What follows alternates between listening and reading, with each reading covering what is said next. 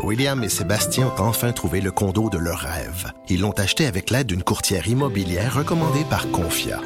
Parmi les courtiers qui leur ont été proposés, William et Sébastien ont choisi de faire affaire avec Hélène. Elle connaissait bien le quartier et d'emblée, elle a compris leurs besoins. Ça a tout de suite cliqué. Mais quand même pas autant qu'entre William et Sébastien. Confia, on se dédie à l'espace le plus important de votre vie. Confia fait partie d'Espace Proprio, une initiative de Desjardins.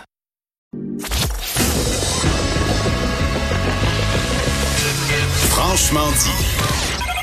Appelez ou textez au 187 Cube Radio. 1877 827 2346. C'est quoi l'expression faire euh, contre mauvaise fortune, bon cœur, quelque chose de même? Là? Il y a une vieille, une vieille Genre, expression. sûrement. En tout cas, et, euh, tout ça pour dire qu'on est déçu que euh, Des soit euh, en vacances pour les quatre prochaines semaines, mais en même temps, on a viré ça en une bonne Euh, opportunité. ben, on va parler à Joanie euh, Gauthier deux fois par semaine. Salut. Joanie. Salut, ben c'est moi qui est très honorée de pouvoir être à votre micro deux fois par semaine plutôt qu'une. Écoute, euh, deux fois le plaisir. ouais, puis un, deux petit- fois un- le plaisir. un peu moins de Vincent, hein, on s'entend qu'on va. Le c'est ça, il est partout. Bien. Il est partout, partout, partout. C'est ça. Il faudrait y parler, par exemple, une fois, avec euh, peut-être avec toi aussi, vu que tu es sa meilleure Ouais. amie, tu sais, avoir de Ça ces se peut que ça nouvelles en ondes.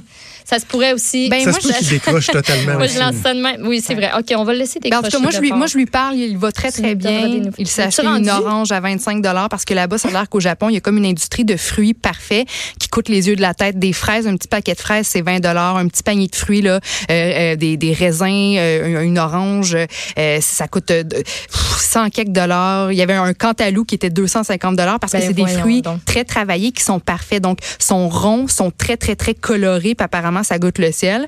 Mais moi, je veux dire, une- acheter une orange à 25 tu me perds complètement. Le bref, Non, mais il va bien. ça. Il va bien. Ben, il travaille tellement qu'il peut, euh, Ben oui. peut se permettre ça. OK, on va commencer avec euh, tes sujets. Tout d'abord, on parle de, de Twitter, les comptes inactifs. Une, Mhm. Oui. une question là, fondamentale. On fait quoi avec les comptes inactifs? Oui, exactement, parce que je ne sais pas si vous avez vu ça passer, mais il y a quelques jours, Twitter avait annoncé que dès le 12 septembre prochain, les comptes où il n'y a pas eu d'activité euh, depuis au moins six mois, ben, seraient éliminés dans le but uniquement de présenter de l'information plus fidèle puis plus crédible. Mais ça, cette annonce-là, ça avait tellement mal été reçu. Les, les, les internautes ont capoté en disant, ben non, on peut pas faire ça parce que ça va littéralement effacer toute trace de personnes mortes sur la plateforme. Ça va anéantir leur, leur héritage numérique, en plus d'effacer les comptes qui, qui, qui, qui, ont, qui sont devenus historiques au fil du temps.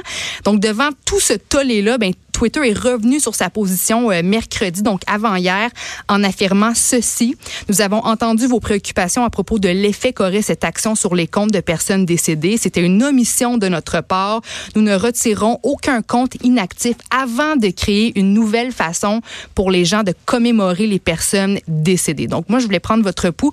Vous autres, vous en pensez quoi? Parce qu'en fait, là, je voulais vous dire, moi, je trouve que Twitter se complique la vie pour rien parce que, tu sais, des comptes inactifs, ben, sont inactifs. Donc, le fait de les enlever ou de les garder, ça change rien à la, à la véracité, si on veut, de l'information, à la qualité de l'information, la crédibilité euh, de ce qui circule déjà en ce moment euh, sur Twitter. Donc, vous autres, vous en pensez quoi? Ah, je trouve ça drôle. Je vois pas le temps à perdre de faire le ménage là-dessus. Ils sont inactifs. Comme tu dis, point, ça arrête là. Ils font rien, il se passe rien. Ben, c'est qu'en même temps, il y, a- il y a un aspect commercial là-dedans. là. C'est que Ouais. Twitter, tu sais, va vendre ses services en fonction Dire, du nombre d'abonnés qu'ils Ouais, ont. ça, c'est important de savoir il y a combien que ce sont des doublons, des comptes inactifs quoi que ce soit. En même temps, il y a, il y a quelque chose de très contemporain là-dedans, de dire, ah oui, mais je veux pouvoir euh, retourner voir le dernier tweet qu'un tel ou une telle jadis a écrit avant de quitter. Bon, c'est un peu essentiel. loin, non? je Mais sais c'est parce pas. que il y, y- y a des personnalités qui, ont, qui sont très, très, très suivies sur Twitter, qui ont contribué à challenger différentes positions, euh, euh, bon, euh, reliées à différents sujets, on s'entend, qui ont contribué via leur compte Twitter à faire changer les choses, qui ont partagé des informations ou, ou posé des questions. Tu sais, Il y en a qui ont, euh, qui ont contribué à faire quelque chose avec leur compte Twitter. Si ces personnes-là sont décédées, ben, c'est quand même le fun de conserver les photos, les questions, les, certains éléments qu'ils ont partagés au fil de, de leur carrière. Mais, euh, mais en même temps, c'est ça. Est-ce que, je veux dire, à un moment donné, il va falloir qu'on fasse quelque chose? Parce que garder tous les comptes inactifs, un moment donné, trop, c'est comme passé. Ben, c'est ça. Moi, si tu m'avais dit puis sur Facebook, le dilemme, je l'aurais plus compris, on dirait, parce que sur Facebook, j'ai l'impression que c'est plus une tendance c'est à. un album photo aussi. Exactement, c'est un album photo, c'est souvent des de- souvenirs qui peuvent revenir aussi, tu sais, quand, quand dans tes notifications, tu ben, vous avez un souvenir avec telle personne qui date d'il y a tant d'années. ça, je comprends, Mm-hmm. mais on dirait que sur Twitter, vu que c'est plus des trucs, je sais pas, je- moi, je le vois comme un truc spontané. Pour moi, c'est- Twitter, c'est un fil de presse. Fait que Ouais, ouais, ouais. je vois, je vois comme pas l'utilité de ce côté-là. Ouais, là. c'est ça. Ouais. Peut-être moins que, Facebook. chercher. Puis, et même Facebook, c'est un peu malaisant quand les gens euh, signalent pas à Facebook qu'une personne est décédée. Ah, là. oui, Moi, j'ai un exemple dans, dans mon entourage où, bon, euh, personne l'a fait, là, puis à chaque année, depuis 5-6 ans, on, la notification, c'est Hey, c'est son anniversaire, souhaitez-lui bonne fête. Mais non, je ne souhaiterais pas bonne fête. Hmm. Non, c'est ça. Hey, J'ai vu ça, moi, dernièrement. Cette année, là, il y a quelqu'un qui était décédé, puis tout le monde allait écrire sur son mur. Euh, Ben- bonne fête, bonne fête. Ben, il y a vraiment, il y a quelqu'un qui a pris sur lui de dire, euh, puis de répondre à tous les, les- les- toutes les publications, de dire, ben c'est parce qu'il est décédé. Mais en même temps, une je, je trouve. lourdeur. Ben moi aussi, je suis dans votre camp. Je connais. J'ai un de mes, mes amis qui est mort. euh, ben, il y a de cela quelques années. Là, il est mort. euh, euh, tu sais, il avait 20, 25 ans quand il est décédé. Donc il y a une page Facebook. Mais à chaque année, quand c'est l'anniversaire de son décès, ben la gang, on va répondre. On lui envoie un petit message d'amour. Donc c'est comme, c'est quoi la différence entre aller porter des, des fleurs devant une pierre tombale, puis d'avoir une bonne pensée pour cet ami-là, pour ton proche décédé, euh, puis tu sais, puis puis d'envoyer un petit message d'amour sur Facebook, puis la famille en même temps voit que tu sais, je veux dire, la gang n'oublie pas ce- cet individu-là qui est décédé. Donc c'est juste peut-être la façon plus, euh, plus actuelle euh, de faire les choses peut-être, mais je comprends là, que c'est une question délicate, mais euh, bon, tu vois que Twitter a essayé de prendre une décision, puis ça n'a pas fonctionné, les gens ont capoté, donc là on fait un, on, on revire de bord, exactement.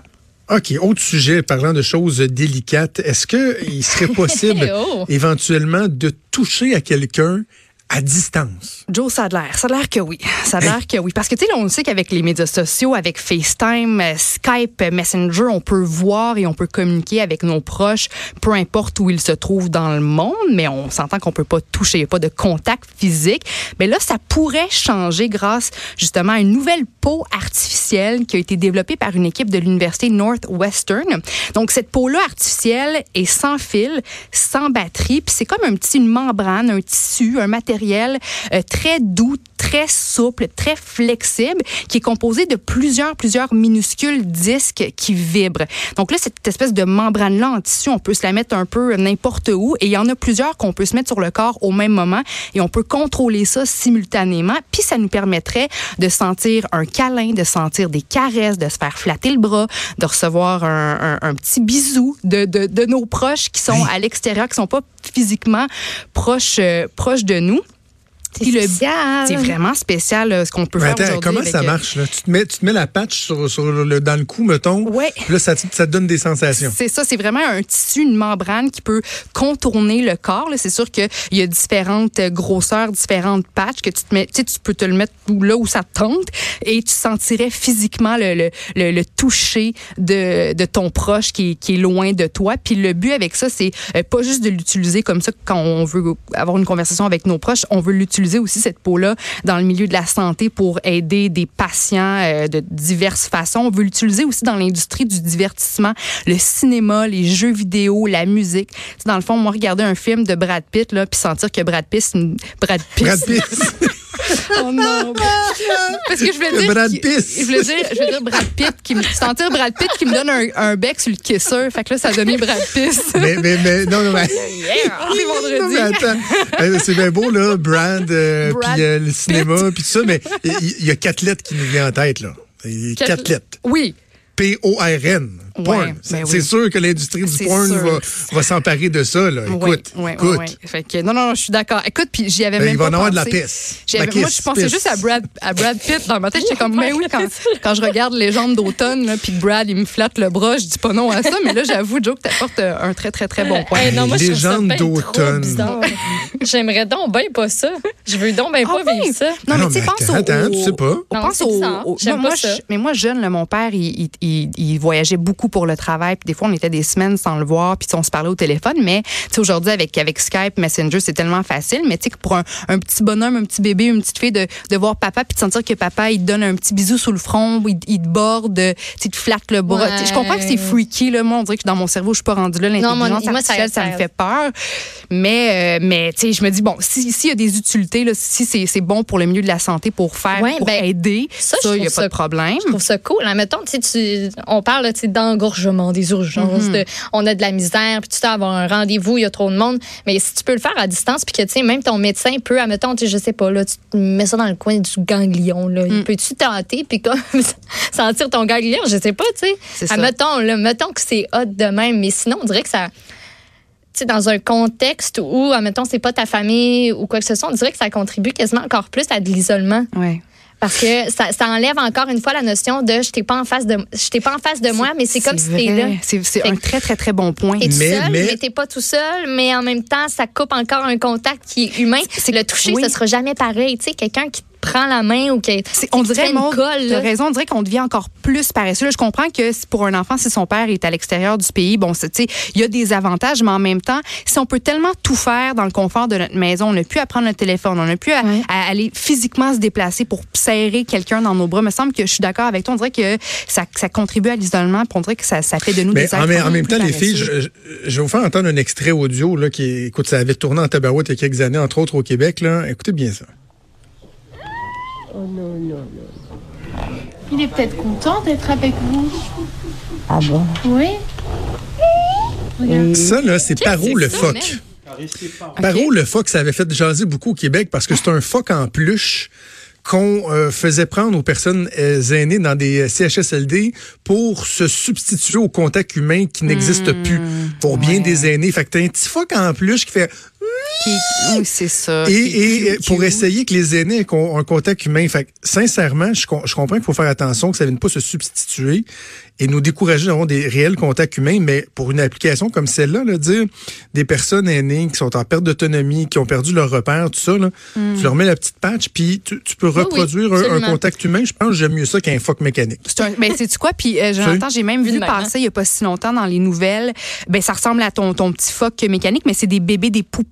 On donnait aux, aux- aux personnes âgées un, un bébé, là, comme les, comme les, les petits-enfants utilisent euh, des petits bébés avec lesquels on joue quand on est jeune. là. Donc, un bébé, puis ça permettait à la personne plus âgée de, de- d'avoir l'impression de prendre soin de quelqu'un, puis de, de tenir dans ses bras, de bercer un petit bébé. Donc, moi, je suis d'accord avec toi. Si on est capable de créer des, une peau artificielle qui va permettre à la personne euh, aînée de se sentir, euh, euh, de se sentir bien aimée, touchée, d'avoir un certain contact, c'est mieux ça qu'une poupée ou un, un toutou là, qui crie. Là, tu sais. je suis d'accord avec toi. Voilà, voilà. Mais en tout cas, gageons un deux que c'est l'industrie du porn qui risque euh, d'être la première à mettre ça de l'avant Ouais, et on verra si ça aura des n'importe débouchés où, hein. pour, euh, On pour d'autres. Ouais. OK, de- toujours dans le domaine un peu de la, la science-fiction, euh, Hmm. des bébés génétiquement modifiés. Ça, ça fait Ça s'en vient? peur. Ça, c'est weird. Ça, Ouais. c'est spécial et ça pourrait, selon, euh, selon des spécialistes, arriver euh, d'ici deux ans. OK? Euh, donc, c'est ce qu'on ce qu'on peut lire dans un article qui a été publié la semaine dernière dans le journal Bioethics. Donc, ça, c'est un journal euh, scientifique qui aborde, en fait, le volet éthique relié au milieu médical et scientifique, entre autres. Puis là, selon le bioéthicien Kevin Smith de l'Université Abertay en, en Écosse, la modification génétique présente aujourd'hui tellement peu de risques que ce serait pas étonnant de commencer à l'utiliser littéralement sur des humains, sur des embryons. Et l'objectif, euh, en modifiant le bagage génétique d'un bébé, c'est d'éviter éventuellement le, le développement de, de, de certaines maladies qui sont génétiques, comme les problèmes cardiaques, euh, la démence, le cancer, entre autres. Mais c'est ultra, ultra controversé parce qu'on craint que certaines personnes utilisent la modification génétique pour designer, pour créer des bébés parfaits, pour Ben créer oui. l'individu parfait parce que c'est sûr qu'il peut y avoir des dérapages, des personnes riches qui décident de se Ben procurer, de, de, de, de faire une modification génétique juste pour avoir le- l'enfant parfait. C'est sûr que au, au niveau éthique, c'est problématique. Puis en 2018, le scientifique chinois He Jiankui a soulevé euh, l'indignation parce qu'il avait annoncé qu'il avait été le premier à créer des bébés génétiquement modifiés euh, qu'il avait réussi à rendre résistants au sida. Puis là, tout de suite après cette annonce-là, les autorités euh, chinoises l'ont suspendu, lui puis son équipe, en disant qu'il avait brisé des lois chinoises avec cette expérience-là qui avait vraiment pas été testée suffisamment euh, avant d'être vraiment euh, entreprise sur des vrais bébés Oui. euh, Ben humains. Que ça a été fait un peu sur des singes, hein, puis des, des trucs comme ça. Puis même Oui. ça, c'était controversé Oui. à la base même. Puis on s'entend, c'est c'est sur un test sur un animal, ça se fait pour plusieurs choses, plusieurs raisons, mais juste le fait que ce soit de modifier Ouais. génétiquement ce, ce petit être-là, ça, ça J'ai soulève de plein de ça. questions éthiques. Là, puis Ah, moi, je suis d'accord. si quelqu'un veut avoir toi. un bébé blond, euh, yeux bleus, euh, brun, cheveux bruns, euh, tu, tu peux tout choisir ça. Là. Et c'est ça. Ça puis, fait peur. Là, en ce moment, c'est sûr qu'avant que cette pratique-là devienne courante ou acceptée, il y a, il y a, plein d'autres études, de tests, de, de discussions qui, qui vont être faits autour de, de ce sujet-là.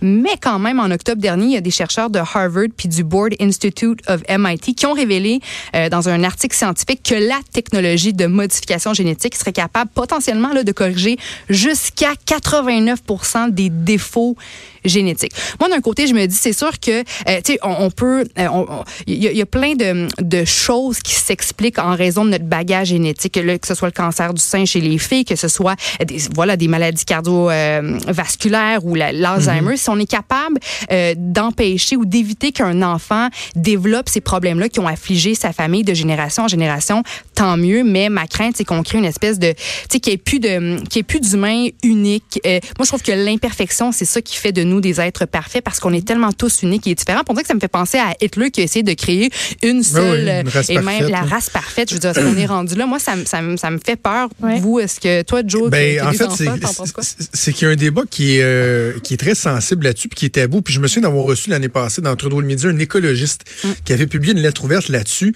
sur et, et je vous le dis, là, c'est touché comme, comme, comme, comme sujet sur la surpopulation Mm. euh, euh, euh, planétaire. là. parce que on est rendu qu'on guérit tout qu'on augmente l'espérance de vie, qu'on est à peu près capable de traiter tout ce qu'il y a. Et là, on serait capable de prévenir des éléments euh, qui pourraient rendre plus vulnérables des enfants avant même qu'ils soient venus au monde, etc., etc. C'est qu'à un moment donné, il, il- il doit y avoir des limites aussi à ce que la science peut faire. Et, et il existe encore quelque chose qui s'appelle la nature. Là, tu sais.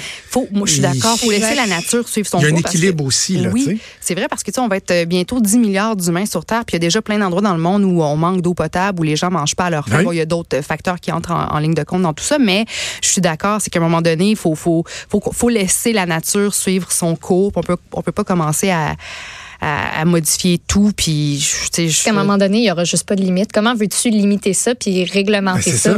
Puis Ouais. s'assurer que si on dit, ben, t'as pas le droit de faire telle modification, que ça se fera pas. C'est sûr Mm, que ça va se faire. Si tout le monde a les outils pour le faire, euh, pourquoi, pourquoi si t'es capable de payer, il y a personne qui ferait comme, ah, t'es capable de me payer tant, ben, OK, je vais le faire. Mm. Sais, Il y en aura plus Non, non, de ça. Ouais. Puis à votre, à votre avis, est-ce que la, est-ce, en fait, est-ce que ça, vous, ça vous fait peur la, la robotisation, tu sais, le fait de peut-être conduire euh, une euh, un jour des voitures sans conducteur ou, tu sais, est-ce que ça vous fait peur l'évolution rapide euh, de, Oui. de, de la Hey, technologie? Ben, c'est Comme l'abrutissement, Mm. l'abrutissement que ça, ça engendre. Tu sais, juste, euh, c'est con, là, un exemple, mais des numéros de téléphone. Là. Tu Ouais. quand on était jeune, t'apprenais les numéros de téléphone. Là. Je me souviens encore des numéros de téléphone encore, de, hein? de mes Ben oncles, oui. mes tantes, mes grands. Je m'en souviens encore. Là. Et, et tout ça, on, on est en train de mettre ça de côté, le, le, le fait de, de conduire. le- Tu sais, à un moment donné aussi, l'humain doit, doit faire des choses. Tu. Puis si au moins, on se disait, ben, le temps qu'on économise euh, à ne pas faire telle, telle, telle affaire, on l'investit à réfléchir, à faire de la recherche, à innover. Ben non, question. On, on est sur Twitter puis sur Facebook, puis on écoute des, on binge-watch des séries sur Netflix puis euh, Apple TV. Tu sais, Ouais.